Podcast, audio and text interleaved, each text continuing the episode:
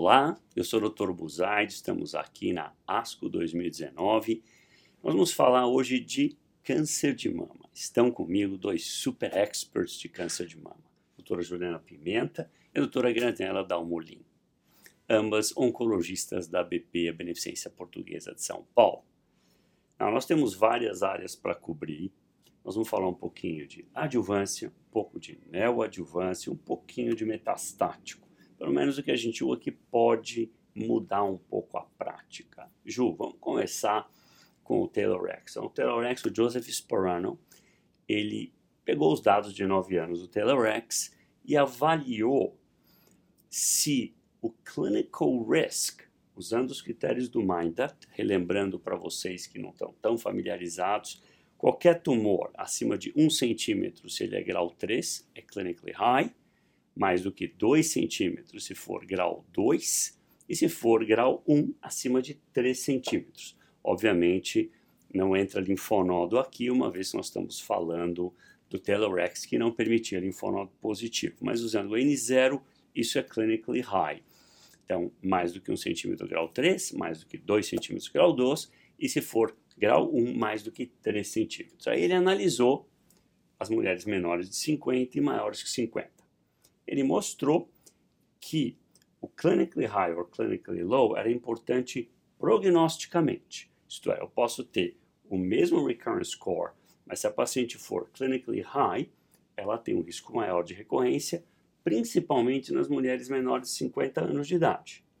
Não foi preditivo de resposta, isto é, ser clinically high não aumentou o benefício à quimioterapia, mas claramente aumentou o risco, dependendo da análise, dobrava o risco da pessoa por ser clinically high. Isso não surpreende nada, uma vez que o RSPC, aquele Recurrence Score Prognostic, uh, Prognostic Clinical uh, Recurrence Score, a gente sempre usou para avaliar. Então, a pessoa com tumor de 3 centímetros com um recurrence score de, 2, de 12, claramente era pior do que um tumor de 1 centímetro recurrence score 12. Então, isso na realidade que transpareceu. Nas pessoas acima de 50, não teve um impacto relevante, mas nas jovens, impacto importante. E aí vem, ele tentou analisar como ele ia colocar isso na recomendação. Então, a minha tirada foi pacientes com risco muito baixo, quer dizer, abaixo de 11, tamoxifeno 5 anos, as mulheres jovens. Aí ele coloca no penúltimo slide, entre 11 e 25, quem tem clinically high teria um risco maior do que quem tem clinically low. E ele, então, para clinically low, ele daria tamoxifeno isolado. Quem é clinically high, ele faria supressão ovariana com tamoxifeno ou inibidor ou alguma coisa nessa linha, mas faria supressão ovariana.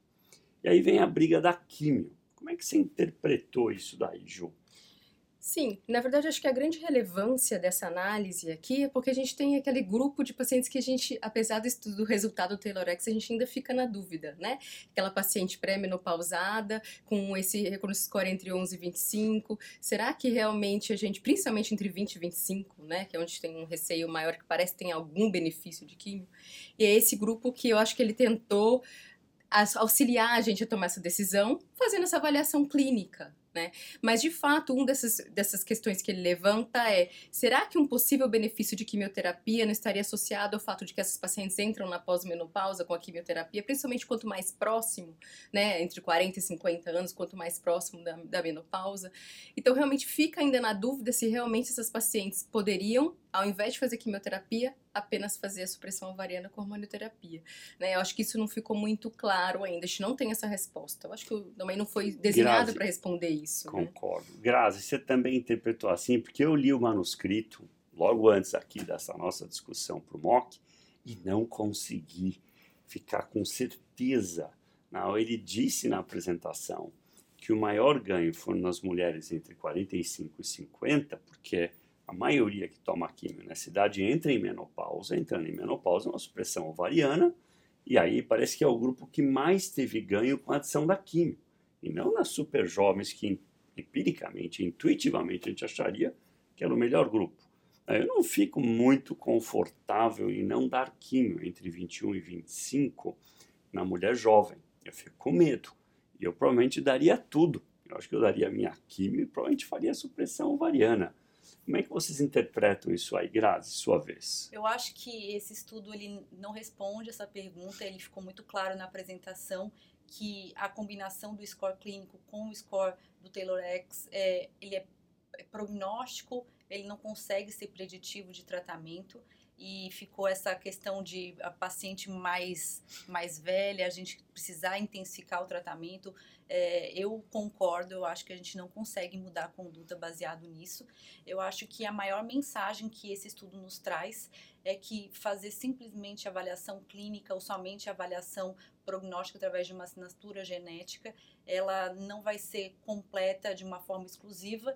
A combinação dos dados pode ajudar, talvez, a personalizar o tratamento no futuro. Então, acho que isso é um ponto importante. É, o que eu acho que ficou bem claro é que uma paciente menor de 50 anos, que tiver um recurrence score, por exemplo, entre 21 e 25, e ela for clinically low, ela vai muito melhor do que o mesmo entre 21 e 25, clinically high. Isso é, o risco de recorrência dobra em várias das análises que ele fez. Então, isso vai ser usado para nós discutirmos com os pacientes o que fazer. Químio, seguido de químio, seguido de supressão ovariana.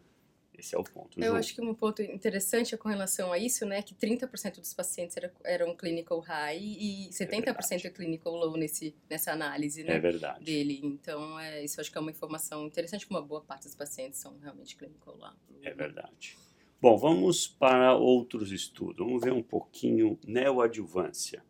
O Automatic apresentou dados bastante interessantes, o grupo Dana-Farber, que a heterogeneidade da expressão do HER2 por FISH reduzia a eficácia da terapia anti-HER2. E, e aí entra uma boa discussão. Isso vai mudar a conduta, Grazi, ou simplesmente você vai dizer, olha, talvez a senhora não vá tão bem assim com terapia anti-HER2, a chance de PCR é quase metade quando tinha uma heterogeneidade, quer dizer, uma área tinha um R de 3 e pouco, a outra área tinha um R de 1 e pouco, diferente de ter um tumor todo HER2 amplificado. Quer comentar? É, foi um estudo muito interessante que coloca essa nova classificação, é, tentando mostrar que provavelmente existirá um novo subtipo que é o HER2 com heterogeneidade, que ele é diferente de entrar em todos os subtipos de HER2 positivo, que vai ter uma resposta menor de patológica completa e que provavelmente precisaria de uma intensificação de tratamento, provavelmente um bloqueio HER2, ao contrário de um paciente que não tem a heterogeneidade tumoral. Esse estudo ele é um gerador de hipótese, esse essa questão da heterogeneidade ele precisa ser validado em estudos clínicos, é, até a questão do cutoff, como isso deve ser avaliado de uma maneira clínica. Os patologistas eles vão precisar começar a incorporar esse ponto da heterogeneidade, mais um ponto que vai ser necessário ser incorporado. É, e também os radiologistas intervencionistas, que também vão precisar aprender a fazer biópsias em mais de um ponto, porque a, o ponto da heterogeneidade é ver uma diferença na expressão do HER2 em mais de um local. Então, eu acho que no futuro isso vai acabar mudando a prática clínica. Então, a sua visão é que talvez no futuro a gente vai não biopsiar uma área só, mas talvez biopsiar várias áreas do tumor para melhor acessar essa heterogeneidade.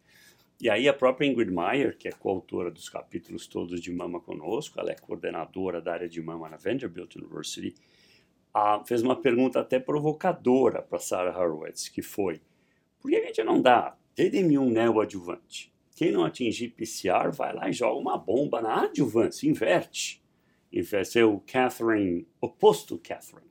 Quer dizer, em vez de dar uma quimio agressiva com bloqueio duplo em quem não atinge PCR ganha TDM1, começa devagarzinho. Vai que o tumor é profundamente sensível. Porque quem atinge PCR no Christine, sim, não importa o que era, se era TCH mais P ou TDM1 mais P, foi muito bem. Sim. Então a ideia da Ingrid foi muito boa, inclusive foi aplaudida pelo grupo da mesa. Falei, we like the idea. E aí talvez valha a pena, vamos ver. Por agora ainda, óbvio, TCH mais P é o padrão ouro, porque o PCR rate é muito maior, que é 50 e poucos por cento versus 40 mais ou menos, para TDM1. Mas TDM1 é muito ativo, Sim. como agente único na neoadjuvância. Em senhoras muito idosas, eu já fiz isso, para uma mulher de 87 anos de idade, com tumor você vai fazer o quê? TCH mais P? É, joga a mulher pela janela que é mais barato. É, na verdade, o, esse, esse, estudo ele foi incluído num grupo de estudos que avaliou exatamente o Christine, um outro estudo também que avaliou o TDM1 neoadjuvante comparado né, com quimioterapia. Certeza. E aí esse, essa análise, eu acho, o que eu acho muito interessante é que ele avaliou e ele diz que no grupo que não tem heterogeneidade, a taxa de, de PCR com é TDM1 é altíssima, mas ultrapassa 50%. Ou seja, se a gente pega aqueles pacientes que não têm heterogeneidade, talvez no futuro a gente vai olhar e falar, não, vamos dar, por exemplo, vamos poupá-los de quimioterapia terapia, né, da toxicidade, vamos fazer só TDM1, é razoável, uma Essas opção interessante. hipóteses, Exato. Né? Por agora, TCH mais P ou outro é esquema com bloqueio Sim. do anti-HER2 é o padrão, é o ouro, padrão. mas isso pode mudar ou em quem não pode receber químio. Exato. Comorbidade severa, uma pessoa com diabetes com neuropatia significativa, idade muito avançada, TDM isolado pode até ser uma opção e provavelmente com a chance de PCR overall da ordem de 40%, pode ser maior em quem tem a amplificação homogênea e assim Sem por diante. Então esse é outro estudo com certeza que vale a pena. Que outro mais a gente podia falar de adjuvância, Grazi e Ju, que a gente está lembrando aqui da apresentação? Acho que de adjuvância, Adjuvância é isso? esses. É. Então, vamos falar um pouco de doença metastática. Eu acho que aqui vale relembrar, a meu ver, um dos highlights. Para mim era a sessão plenária da ASCO, não era o Laratumab, que foi Negativo. negativo, sem comentários. Ah, eu acho que o Mona Lisa 7 mereceria sessão plenária. Por quê? Primeiro, é comum se dizer que inibidor de CD4/6 não aumenta a sobrevida global. Pouca resposta, pouquinho tempo livre de progressão, então as seguradoras usam contra a gente, então não vamos cobrir porque não tem overall survival gain. E agora, pela primeira vez, de uma maneira bem clara, o Mona Lisa 7, que é nada mais do que o Mona Lisa na primeira linha, em mulheres sem tratamento prévio hormonal, feito na mulher na pré-menopausa, onde obviamente transforma a mulher na pré na pós com supressão ovariana. O estudo tem só um extra aqui que permitia também tamoxifeno com supressão ovariana com ou sem ribociclib. Então, e o que eles viram, um aumento importante de sobrevida global. Hazard ratio da ordem de 0,7, aproximadamente 30% de redução de risco de morte. Mas outro ponto importante em números absolutos, vale a pena rever os números. Nós estamos falando de mais ou menos 46, com 42 meses de, de segmento mediano, estamos falando de 46% para o braço sem ribo, para 70% para o braço com ribo. Eu acho que esse é um ganho muito grande em termos absolutos. Não há dúvida que uma mulher na pré-menopausa hoje tem que receber um inibidor de CD4/6 junto com supressão ovariana, junto com hormônio terapia. E aí eu acho que dá até para discutir tamoxifeno ou inibidor da aromatase. Não houve grande diferença ali. E obviamente o tamoxifeno tem uma qualidade de vida melhor para a mulher. Então, acho que vale a pena discutir. Tem que ser supressão ovariana, tem que ter o inibidor do CD4/6 e pode ser tamoxifeno, a meu ver, ou inibidor. O que, que você acha, Ju? Dá para ser qualquer um deles? Sim, eu concordo. Eu acho que pode ser qualquer um deles. Foi um, um resultado muito bom, porque na verdade foi o primeiro dos inibidores TK46 que mostraram aumento de sobrevida global. Então esse foi um estudo realmente muito relevante, né? E eu sinceramente acho que a gente pode supor que as coisas vão- são meio parecidas com os outros, né? Porque a gente está transformando a paciente na pré-menopausa, exato, na pós-menopausa, ou seja, talvez a gente tenha, né? É, seja tudo muito parecido, ainda mais com os ganhos de sobrevida livre de progressão que a gente já tem dos outros estudos, né? Então eu estou de acordo que acho que esse estudo, esse dado foi agora de extrema importância, né? Um dado a mais que a gente tinha dúvidas que realmente a gente, Se apesar de já aumentar a considerar- sobrevida ou não, né? Apesar de já considerar extremamente relevante a sobrevida livre de progressão, a gente ainda tinha dúvidas se realmente Grazi, na minha leitura, esse estudo reafirma a importância de fazer isso. Você bate o pé agora, vamos brigar por esse tipo de tratamento mesmo? Qual é a sua posição? Eu concordo, acho que é practice changing e ainda mais por ser um tratamento oral bem tolerado, provavelmente a diferença no ganho entre o uso de inibidor de, inibidor de aromatase e tamoxifeno, ele é suprimido pelo grande ganho do bloqueio da via do CD4/6, provavelmente por isso que a gente não viu grande diferença. E é, com essa grande diferença em sobrevida global, sobrevida glo no braço inter de intervenção não foi nem alcançada. Então, eu acredito que é assim, vai ser no Brasil, na nossa realidade de seguradoras, talvez seja um problema, mas que vale a pena a gente investir pela melhor saúde com qualidade das nossas pacientes. É, eu acho que agora a gente tem um argumento maior para brigar. Nós estamos agora falando de salvar mais vidas. É. Eu acho que agora a briga fica mais séria e Sim. falar de salvar mais vidas, principalmente pacientes jovens. Natural. Então, é um impacto social, econômico, familiar maior ainda do que de pacientes idosas. Então, tudo isso entra na conta e, com certeza, deve ser batalhado para mudar a prática clínica. Concordo. Por fim, falar um pouquinho do Impassion uhum. 130. Não foi aprovado no Brasil o atezolizumab para câncer de mama metastático. Na primeira linha. Então, nós estamos falando de mulheres com câncer de mama triplo negativo, tem que ter PDL1 nas células imunes, usando o anticorpo Roche-Ventana, que é o SP142, pelo amor de Deus, não confundam as companhias, porque senão sai tudo errado. Não é na célula tumoral, é no infiltrado linfo, é, mononuclear, linfocitário, infiltrado imune ao redor do tumor, isso está bem estruturado. E nesse grupo de pacientes, nós tivemos um aumento de sobrevida global, que tinha sido reportado no New England, e agora foi atualizado. O hazard subiu um pouquinho, mas permanece significativo. Ele era 0,2 para sobrevida global, agora ficou da ordem de 0,7, 30% de redução de risco de morte. É um importante avanço. O Brasil, acho que foi o segundo país a aprovar depois dos Estados Unidos. Fique surpreso, eu também fiquei. Mas, de qualquer forma, isso já é practice change. Né?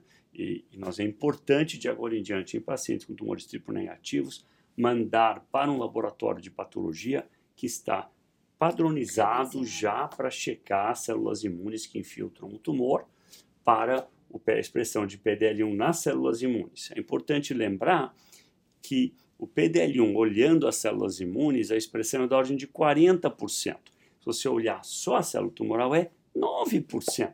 Então, você tem que olhar nas células imunes, senão você nem vai achar ninguém. Isso, e quem tem os 9% presentes na célula tumoral só vai bem porque as células imunes também estão positivas na maioria desses casos. Então, eu acho que isso é importante. Practice changing, com certeza, não? Sim. Tá. Com, certeza, certeza, eu acho que, que só corrobora os dados que a gente já tinha. Né, já, já tinha sido considerado como practice changing. Eu acho que o maior diferencial que ainda, como o Dr. Buzardi reforçou, é, no Brasil é a, a, educação continuada dos patologistas de compreender, de poder fazer uma verificação do status de PDL1 de forma adequada, que vai com certeza ajudar no oncologista a poder fazer a decisão de tratamento correta. Mas com certeza já tem que estar tá fazendo parte do algoritmo de decisão, já conseguir fazer a pesquisa de PDL1 inicialmente, não perder tempo, para paciente ter esse ganho importante do, do estudo. A medicação já está aprovada no Brasil em combinação com nab-paclitaxel, né? E agora está esperando a precificação dessa dose da ampola de 840, é. porque a dose em vez de 1.200 a cada 13 é 840, 840 miligramas de 1,15 a cada 4. Então, Sim. só uma pequena variação da ampola mesmo, aí ninguém vai jogar Isso. tesolizumab fora quando abrir a ampola de 1.200. Então, obviamente, mas em futuro muito próximo já vai estar tudo disponível. É, a gente já tem é, é laboratórios que fazem o teste, a Roche também vai disponibilizar assim que sair o, outros a, lugares, essa né? procificação, eles vão de, provavelmente disponibilizar o teste também para os pacientes. Muito né? bom, guys. Isso aí é Mock na Asco Mama. Meninas, Grazi, obrigado, Ju. Muito, Muito obrigado. Obrigada. Muito obrigado.